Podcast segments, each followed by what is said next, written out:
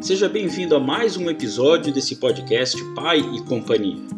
Eu sou Cris Mazola e hoje nós vamos falar sobre Crônicas de Pais e Filhos, número 7.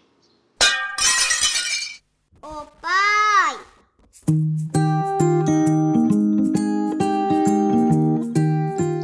Um bom pai.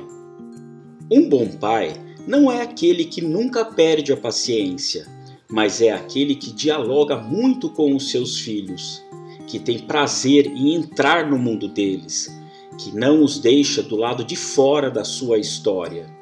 Ninguém tem filhos sabendo o que é ser pai. Ser pai exige um constante treino em que os erros corrigem as rotas e as lágrimas acertam os caminhos. Educar filhos é uma tarefa complexa. Costumo brincar e dizer que os melhores filhos para serem educados são os dos outros e não os nossos. É fácil educar os filhos dos outros, pois não temos vínculos nem dificuldades com eles. Sem vínculos, o amor não cresce, mas onde há vínculos, há sempre problemas e atritos. Não acredite em manuais mágicos de educação, acredite na sua sensibilidade. A melhor educação que os pais podem dar aos seus filhos é dividir a sua história com eles. O melhor treino da emoção é falar das suas frustrações, dos seus momentos de hesitação, das suas conquistas, dos seus sonhos, dos seus erros. Nunca houve tantos divórcios, mas o ser humano não deixa de se unir. E por quê? Porque viver em família é uma das experiências mais prazerosas da existência.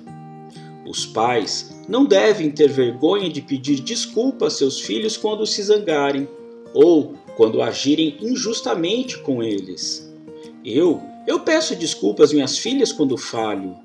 Por que eu não me escondo atrás do meu conhecimento e da minha autoridade?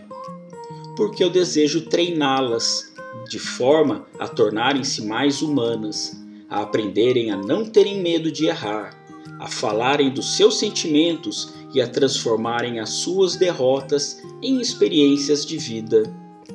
O melhor presente para os filhos é dar o seu tempo e a sua presença.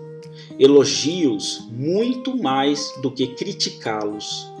Nunca critique ninguém sem antes o elogiar.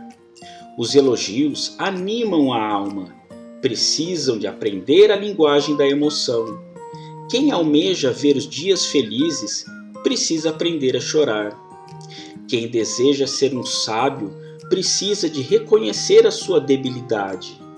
Quem quer ser um mestre precisa de aprender a ser, antes de tudo, um grande aluno na escola da vida. Augusto Cury eu sou o arroba pai da no Instagram. Muito obrigado e até o próximo áudio.